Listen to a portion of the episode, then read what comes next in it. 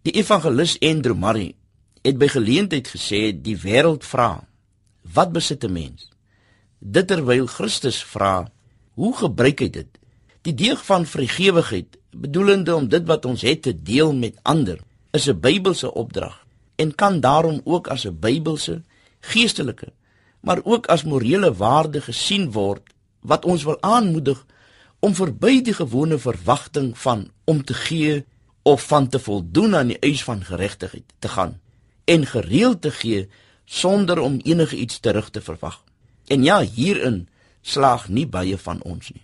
Ons sal dalk nou en dan help besluit oor wie meer reg op ons vrygewigheid het, maar om gereeld oor 'n lewenslange tydperk te gee, skyn nie altyd om op ons menslike en geloofshorison te verskyn nie. En tog praat voorbeelde van morele en geloofsrolmodelle duidelik vanuit die skrif. Psalm 73 vers 26 vertel van die regverdige wat altyd vrygewig is met die klem op altyd. Hy leen uit sonder rente.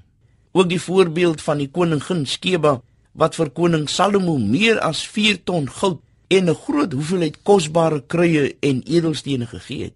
Seker sal jy sê maar sy gee uit oorvloed, maar is iets anders om uit armoede te wil gee. Tog is dit wat ons in die voorbeeld van die sukkelende en armoedige gemeente van Macedonië sien. Al was hulle swaar beproef deur verdrukking en was hulle arm, was hulle ryk in hul oorvloedige vrygewigheid. 2 Korintiërs hoofstuk 8. Dalk is die aangrypendste hiervan nie die feit dat hulle ten spyt van hul armoede vrygewig was nie, maar dat hulle dit as 'n voorreg gesien het.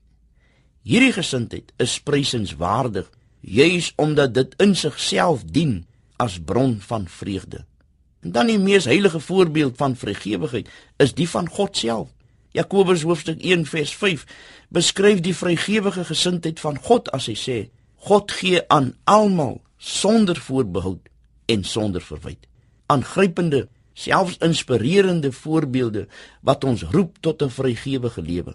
Veral vandag met soveel en verskillende forme van armoede, om te gee, om te leen, om nie terug te verwag, om lankdurig te help ongeag ons eie stryd vir oorlewing.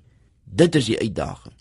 Ons samelewing bied genoeg geleentheid en kan ons met verskillende forme van hulp met wat ons besit, ons gawes, ons talente, ons tyd en energie uit te kan reik na hulle in nood. Het sy dit siekte, gestremdheid, werkloosheid, die eensames en treurendes en nog baie ander. Ja, die wêreld vra, wat besit jy? Christus vra, hoe gebruik jy dit? Kom ons bid. Here, gee my 'n oop hand en 'n oop hart. Amen.